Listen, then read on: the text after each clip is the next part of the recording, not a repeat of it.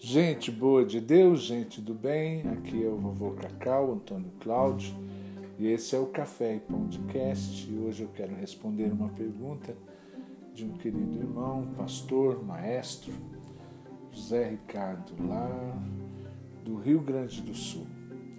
Ele me faz uma pergunta sobre essas campanhas que são feitas nas igrejas em que há sacrifícios em dinheiro Primeiro eu quero fazer um glossário né, e sobre algumas palavras. Primeiro, igreja. Para mim, igreja são seguidores de Cristo unidos pelo vínculo da perfeição, o amor. A alma livre é a identidade do seguidor de Cristo. Empresa, empresa. Empresa é uma empresa religiosa sem fins lucrativos aparentes a empresa se disfarça de igreja. Empresário. Empresário, para mim, é essa gente que pensa que a religião é um meio de enriquecer, tal como está escrito lá em 1 Timóteo 6,5. O Evangelho, para mim, é a boa notícia, que tem por objetivo tornar felizes as pessoas a boa notícia é que o reino de Deus está disponível para ser instalado em todos, em todos, em todos os corações. Mas tem também o Trangélio, ou Evangelho, é o falso Evangelho, é a versão pirata, é o Evangelho transgênico, é o Evangelho fake geneticamente modificados, sendo que através de uma transgenia maligna foram misturados ao código genético original genes de uma erva daninha que não tem nada a ver com o espírito do evangelho, muito pelo contrário. Alimenta-se da ambição pela fama, poder e dinheiro. E alimenta-se também de todas as tramas e maquinações que lhes são próprias para esse fim. Bom, gente, para usar uma ideia moderna, para que haja a conexão do homem com Deus, é preciso a senha do Wi-Fi da dimensão espiritual.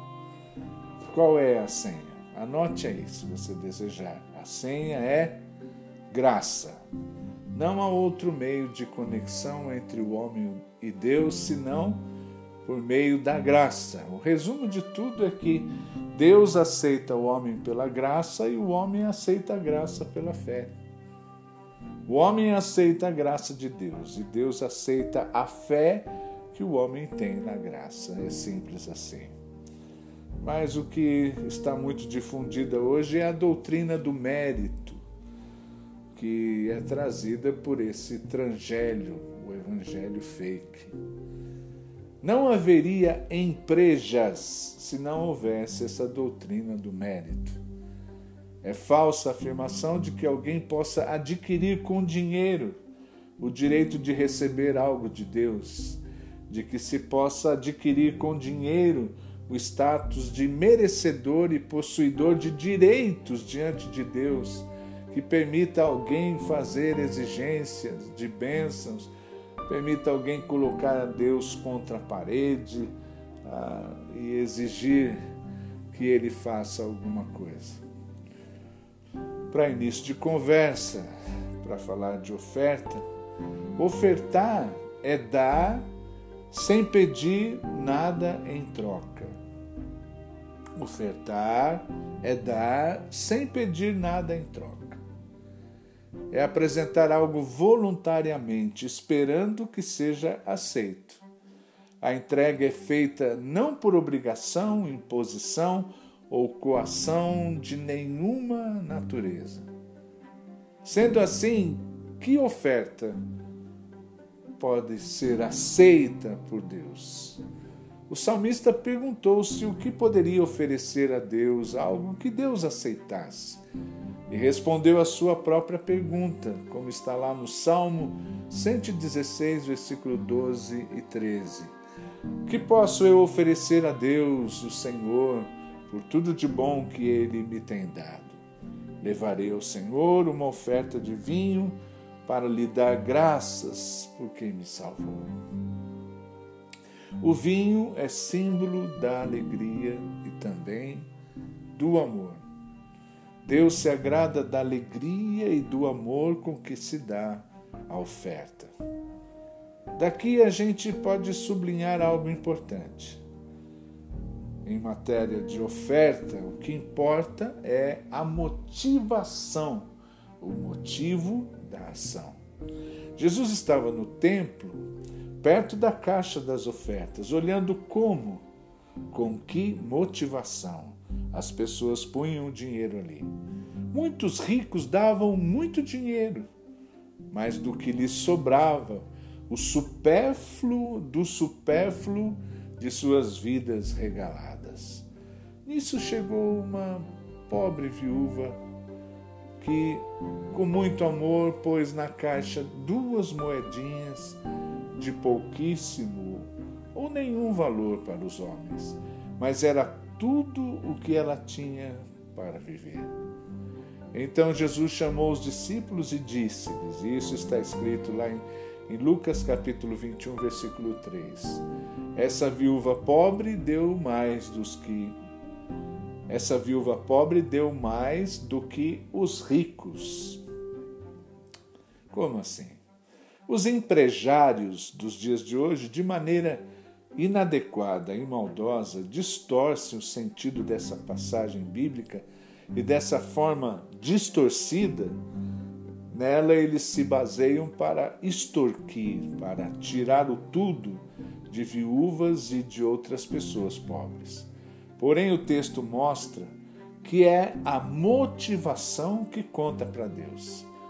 Deus rejeita o mau motivo com que se dá pouco ou muito dinheiro, e ele aceita o bom motivo com que se dá pouco ou muito dinheiro. Segundo Coríntios 5,14, na versão Almeida, século 21, está escrito assim: Pois o que nos motiva é o amor de Cristo. Essa é a nossa verdadeira motivação, o amor de Cristo. A questão não é quanto em dinheiro. Jesus estava ensinando que é o amor que vale para ele. Todo dinheiro sem amor não tem valor para Deus. Entenda isso. Em 1 Coríntios capítulo 13, versículo 3 está escrito assim: Eu poderia dar tudo o que eu tenho, mas se eu não tivesse amor, isso não me adiantaria nada. Dinheiro é uma unidade de medida de valor. O dinheiro é expresso em dólares, em euros, em libras, em cruzeiros. É vigente no mundo todo, né? em todos os, os reinos desse mundo. Mas no reino de Deus é vigente o sistema espiritual de medidas que adota unidades de volume. Escute bem, que seria isso? É, as unidades de volume expressam, expressam o volume de amor, o volume de generosidade, o volume de compaixão, o volume de gratidão com que se partilha as colheitas armazenadas no celeiro do coração de cada um. No reino de Deus, por exemplo, alguém pode dar uma oferta de 5 mil unidades de volume de generosidade. Ou, por exemplo, 20 mil unidades de volume de amor. Essa é, no reino de Deus, a, o sistema espiritual de medidas, é o que conta. No texto que eu li, ah, em denários, em dracmas, as ofertas dos ricos eram muito mais valiosas do que a da viúva pobre. Porém, em unidades de volume de amor, a viúva deu um valor muito maior do que os ricos. Foi isso que Jesus disse. É, é disso que Jesus estava falando. O dinheiro em si, como valor material, que as pessoas que acham que vale muito, conforme o que, o que Deus vê no coração, pode não valer nada para ele. Vamos ler Lucas 16, 13 a 15. Um escravo não pode servir a dois donos ao mesmo tempo, pois vai rejeitar um e preferir o outro, ou será fiel a um e desprezará o outro. Vocês não podem servir a Deus e também servir ao dinheiro, mamon. Mamon é o dinheiro com status de Deus, não é qualquer dinheiro, mas o dinheiro com status de Deus. Os fariseus ouviram isso e zombaram de Jesus. Está escrito aqui no texto, porque amavam o dinheiro. Então Jesus disse a eles: Pois aquilo que as pessoas acham que valem, vale muito, o dinheiro não vale nada para Deus. O amor que alguém tem por Jesus e o amor que Jesus tem por esse alguém é o que é de onde deve vir a verdadeira motivação. Deus quer ter um relacionamento de amor com seus filhos. E isso vale para a oferta também. Em segundo lugar, eu queria falar de uma boa causa. Eu vou ler 2 Coríntios, capítulo 9, versículo 8. E Deus pode dar muito mais do que vocês precisam para que tenham sempre tudo o que necessitam e ainda mais do que é necessário para toda boa causa. Ter mais do que é necessário para o generoso é ter a oportunidade, é ter o privilégio de ofertar, mas para uma boa causa. A causa é algo concreto para justificar a razão de darmos o dinheiro. Tendo uma boa e legítima motivação, também é importante encontrar uma boa causa em que se acredite. Ninguém deve dar dinheiro algum para nada que não seja uma boa causa. Uma boa causa é uma questão de transparência e idoneidade. É bem verdade que nas igrejas, instituições sérias, há comissões, departamentos de finanças, tesouraria sobre sob a responsabilidade de gente honesta diante dos homens e diante de Deus. No entanto, é fato que nas empresas as informações financeiras não estão disponíveis. Ninguém ousa perguntar aos empresários o que é feito com o dinheiro arrecadado, pois desejar saber é pecado. Perguntar é pecar contra o Espírito Santo e não há perdão. Como se vangloriar de dons espirituais se nem honestidade está sendo assimilada? Eu não estou incentivando ninguém a desconfiar até da sombra. Eu estou dizendo que a total transparência faz com que se tenha confiança que se está contribuindo para uma boa causa. Eu quero falar um pouquinho também, antes de entrar no assunto específico, da liberdade responsável de contribuir, do compromisso grato, da fidelidade baseada no amor. Ofertar para a causa de Deus, para uma boa causa, para o reino de Deus, também é parte do relacionamento de amor com Ele.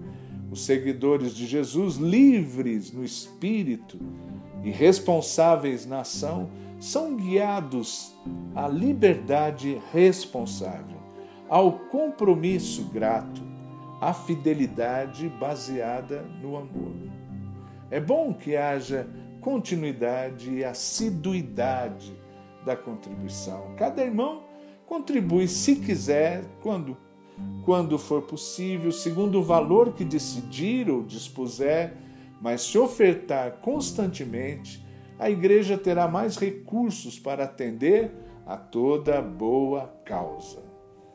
A liberdade de quem é guiado pelo Espírito não impele a libertinagem, a falta de compromisso, ao desinteresse completo, à indiferença completa que o leve alguém a ofertar só muito lá de vez em quando do que do que, do que sobra e vai jogar fora ah, com completa indiferença. Aquele que tem um compromisso de amor com Deus, amor responsável, consciente, atento, grato, e com a igreja, exerce a liberdade de ofertar com responsabilidade, com sabedoria, com razoabilidade, com entusiasmo, com alegria e com verdadeiro. Para uma pessoa que faz assim, ofertar é, é, um, é um prazer, é um prazeroso serviço especial de amor. É, é assim que eu gosto de me referir à oferta. É um serviço especial de amor conforme está escrito lá em 2 Coríntios 8, 6. De modo que pedimos a Tito, que começou a recolher essas ofertas, que continuasse e ajudasse vocês a completarem esse serviço especial de amor. Serviço especial de amor. É muito interessante que o apóstolo Paulo escreveu para a igreja de Corinto, onde havia pelo menos uma parte dos irmãos em boas condições financeiras. O apóstolo Paulo escreveu a eles contando o que a graça de Deus estava fazendo nas igrejas da Macedônia. E ele fez isso para levar os coríntios a refletirem se o amor deles pelo Senhor, manifesto através das ofertas que davam também, era verdadeiro ou não. Segundo Coríntios 8:8 está escrito assim: "O que eu estou querendo", escreveu o apóstolo Paulo, é que Conheçam o entusiasmo com que as igrejas da Macedônia deram ofertas, para que assim vocês vejam se o amor de vocês é verdadeiro ou não. Os irmãos da Macedônia, mesmo provados por muitas dificuldades, muito pobres, espontaneamente, pediram com insistência que os deixassem ofertar para os irmãos um pouco mais necessitados do que eles da Judéia, e com muita alegria muita generosidade e boa vontade, motivados unicamente pelo amor ao Senhor e pelo amor ao próximo, fizeram tudo o que podiam e mais ainda, muito mais do que se pudesse esperar deles. Eles surpreenderam a todos, não fizeram por obrigação, mas fizeram movidos pelo coração, em unidades de volume no reino de Deus deram muito mais do que todas as outras igrejas. Por que os irmãos da Macedônia fizeram o que fizeram? Bem, em primeiro lugar está escrito em 2 Coríntios 8,5, a primeira parte diz: Primeiros, primeiro eles deram a si mesmos ao Senhor. O fruto da graça é primeiro dar-se. Mais do que dar, é dar-se. Mais do que doar, é doar-se. Mais do que entregar, é entregar-se. Dar de si significa um despreendimento total. Segundo lugar, por que os irmãos da Macedônia fizeram o que fizeram? Está na segunda parte do versículo. Depois, pela vontade de Deus, eles se deram a nós também. Eles se deram ao próximo. Ofertar pela vontade de Deus, por amor ao próximo, não é difícil para quem primeiro deu-se ao Senhor. É fazer com alegria um serviço especial de amor.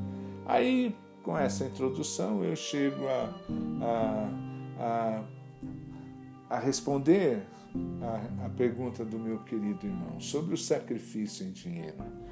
O apelo transgélico do Evangelho, baseado no Evangelho fake, de algumas campanhas em que se busca exclusivamente bênçãos materiais e unções financeiras, elas têm a finalidade de levar o, o fiel a sacrificar em dinheiro. O que se afirma é que, para obter vitória financeira e grande riqueza material, é preciso fazer esse sacrifício em dinheiro. E esse sacrifício em dinheiro é semelhante ao sacrifício de animais que se fazia no Antigo Testamento, feito sobre o altar. Assim se diz que agrada a Deus, chama a atenção de Deus. Se te diz que Deus, diante daquilo, fica na obrigação de abençoar.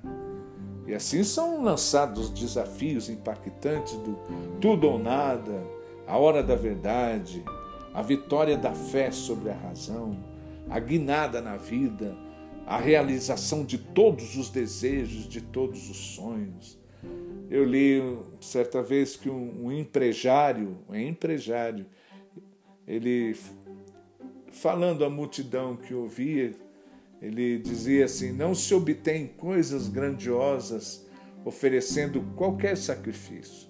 Se eu disser que menos de 200 reais é sacrifício, eu estaria enganando vocês. Por isso você vai sacrificar a Deus 200 reais ou mais do que isso. E depois vai poder exigir dele a realização do seu sonho. Essa teologia da prosperidade escolhe do Antigo Testamento como alguém que pega comida num, num balcão, né? escolhendo os pratos, eles escolhem textos que se referem à riqueza material para se basear sem contextualizar e omitem o que Jesus disse sobre a verdadeira riqueza. Porém, mesmo no Antigo Testamento, o profeta Oséias geme, geme o sentimento e o desejo mais profundo do coração amoroso de Deus. Eu vou ler lá em Oséias 6,6. Eu quero que vocês me amem e não que me ofereçam sacrifícios. Se você procurar aí no Google mesmo, no Wikipedia, colocar Maimonides ou Maimônides e colocar a palavra sacrifício ou corban, você vai encontrar facilmente ao que vou me referir agora. Maimonides ou Maimônides, um codificador rabínico, um rabino, ele reinterpretou a necessidade de sacrifícios, mesmo no Antigo Testamento. Maimônides ou Maimonides, ele entendia que os israelitas foram influenciados pelos rituais de sacrifícios de animais que as tribos pagãs realizavam como forma de comunicação com seus deuses. E assim, os israelitas primevos, como, como eles chamam, né, os primitivos, passaram a acreditar que Deus também se agradasse de sacrifícios de animais e de que esse ritual fosse absolutamente necessário na relação deles com Deus.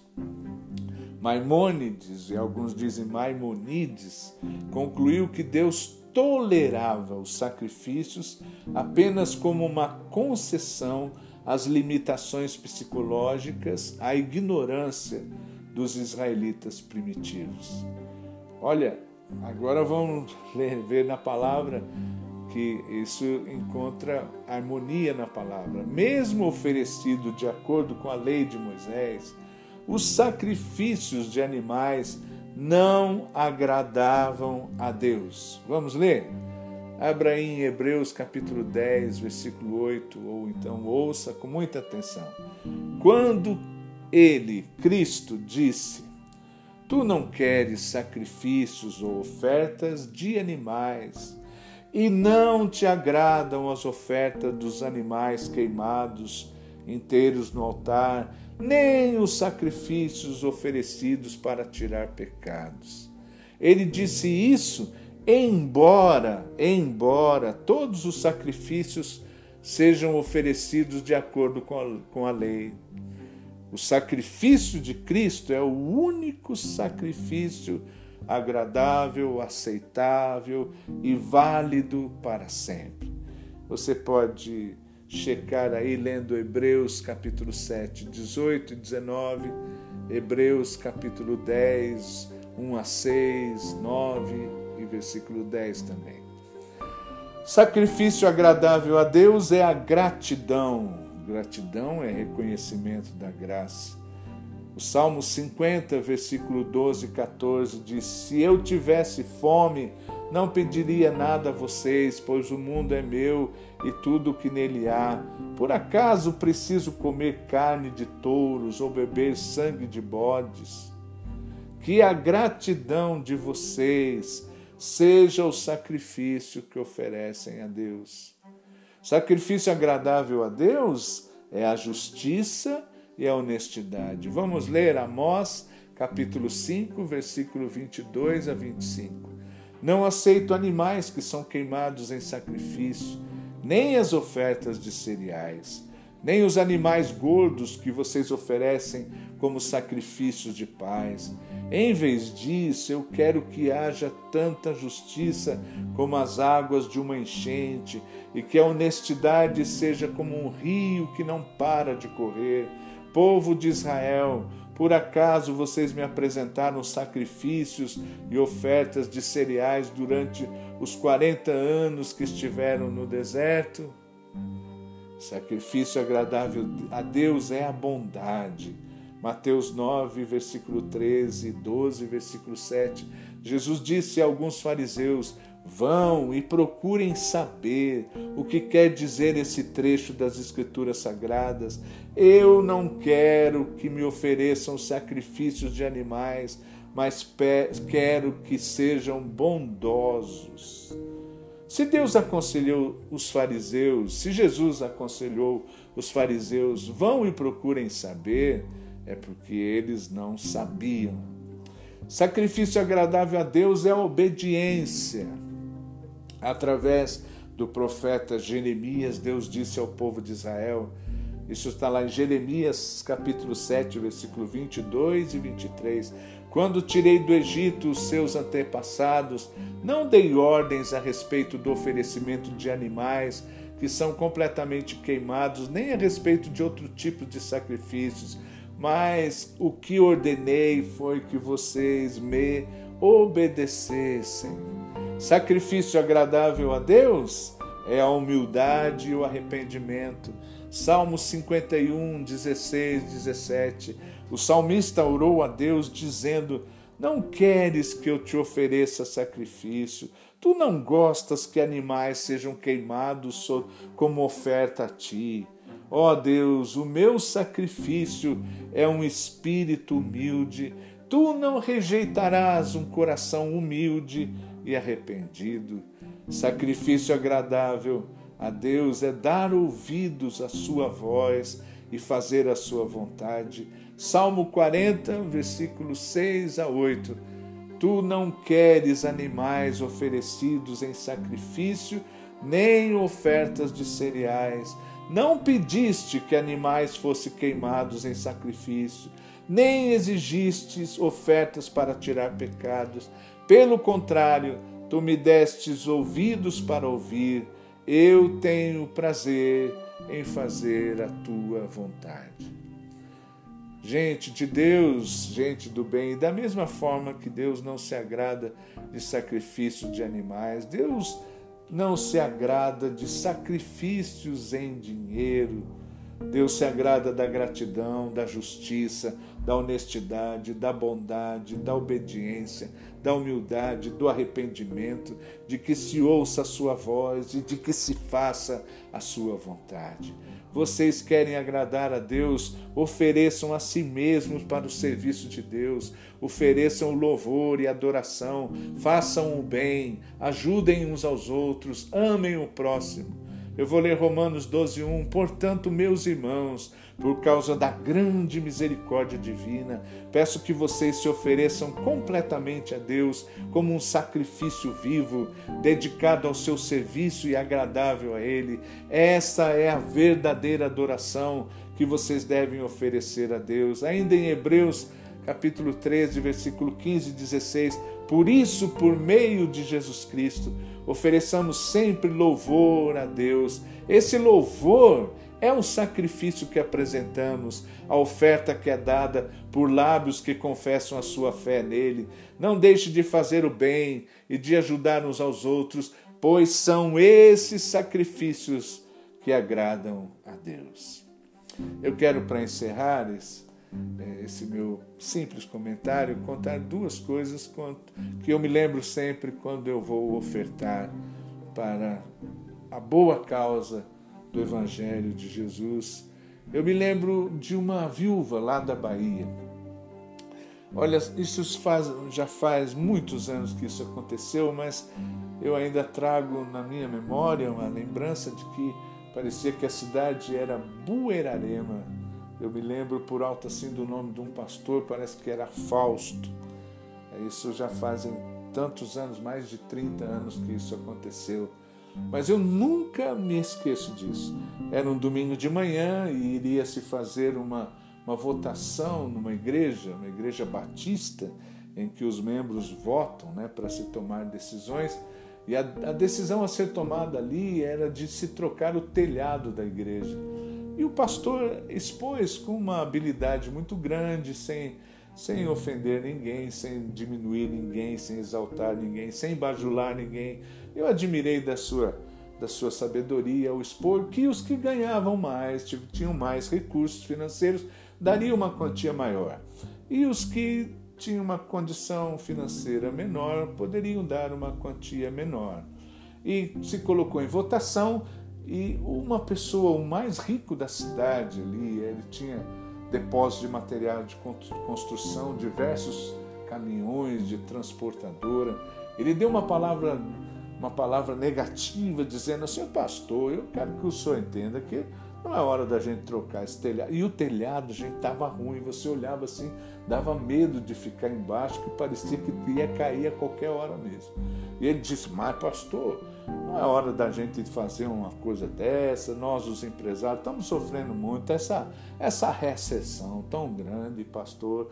Não é hora da gente fazer nenhuma, nenhuma hora de fazer uma oferta dessa. E, e, e, ele poderia ter parado ali, gente, mas ele não parou. Ele disse: Ah, mas, pastor, aqui na igreja a viúva que não pode dar nessa quantia mínima que o senhor está dizendo. Meu querido irmão, gente de Deus, quando ele disse isso, uma, uma senhora tão idosa, mas tão velhinha, ela ficou de pé e eu nunca me esqueço dessa senhora. Toda vez que eu vou ofertar, eu me emociono de lembrar dela. Ela ficou de pé com uma simplicidade, com os olhos assim tão singelos, tão simples, mas com uma, uma sinceridade, uma integridade tão grande. Ela ficou de pé e disse: Pastor, parece que eu estou ouvindo aí o irmão que é rico dizer que as viúvas aqui não podem, é? E ela disse assim: Pois eu troco com ele, pastor. Se ele quiser que ele dê a quantia da viúva e eu dou a quantia do rico no lugar dele. E se a igreja aprovar agora, eu vou trazer hoje de noite a quantia do rico para a glória de Deus, no nome de Jesus. Meu Deus, quando ela deu essa palavra, né? O outro lá sentou e a igreja votou e aprovaram.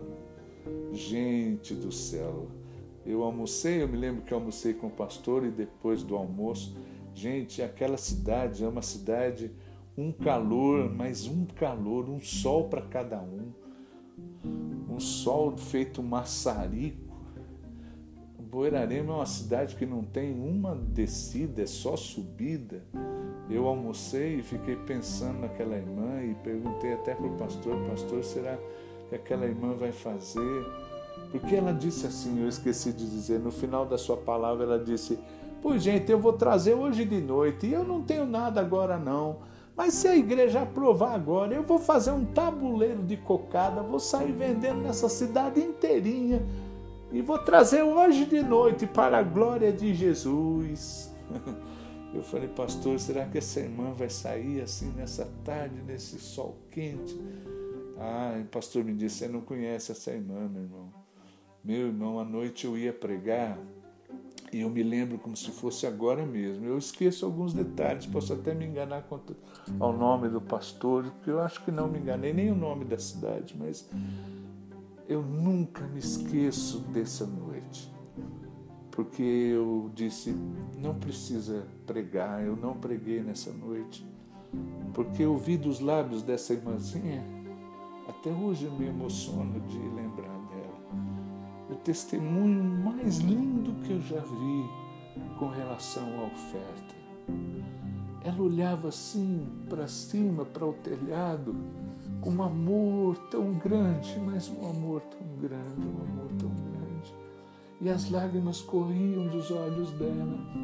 E ela dizia: Meus irmãos, para a glória de Jesus, eu fiz um tabuleiro de cocada e saí vendendo pela cidade e dizia: Compre aqui uma cocada que eu fiz com muito carinho, por causa do telhado da casa do meu Senhor. Eu nunca esqueço essa expressão que ela dizia com tanto amor por causa do telhado da casa do meu senhor. Meus irmãos, eu vendi tudo o tabuleiro e tive que voltar a fazer o outro. E eu nem sei quantos tabuleiros ela fez, mas a verdade é que ela estava com dinheiro na mão. E ela disse: E nunca mais ninguém vai se levantar nessa igreja para dizer que as viúvas aqui não pode, porque tudo nós pode naquele que nos fortalece. Meu irmão, eu disse, não preciso pregar nessa noite. E esse é um sentimento que eu quero ter sempre quando for ofertar para algo, para o telhado da casa do meu Senhor, para a obra de Deus, para o reino de Deus. A segunda coisa que me vem à mente sempre que eu vou ofertar foi um menino do estado do Paraná. Terminou o culto, ele veio chorando falar comigo e me deu uma moeda de 50 centavos. E esse menino chorava tanto e eu perguntei para ele por que, que você está chorando assim, enfim. E ele me respondeu que aquela moeda era tudo que ele tinha, mas ele estava envergonhado por ser tão pouco e porque ele não podia dar uma quantia maior. As lágrimas inundaram os meus olhos como elas fazem agora. Até hoje, eu também quero ter o sentimento desse menino. Ofertar unicamente por amor e por uma boa causa na qual eu acredite o melhor que eu puder ofertar, envergonhado do pouco que é, diante da minha gratidão a Deus. Eu acho que isso responde a sua pergunta, meu irmão, sobre a oferta que agrada a Deus. Não são sacrifícios em dinheiros, em dinheiro mas é o coração quebrantado e contrito. É quando se oferta com esse amor a Deus. O amor é a única motivação do sistema de medidas do reino de Deus.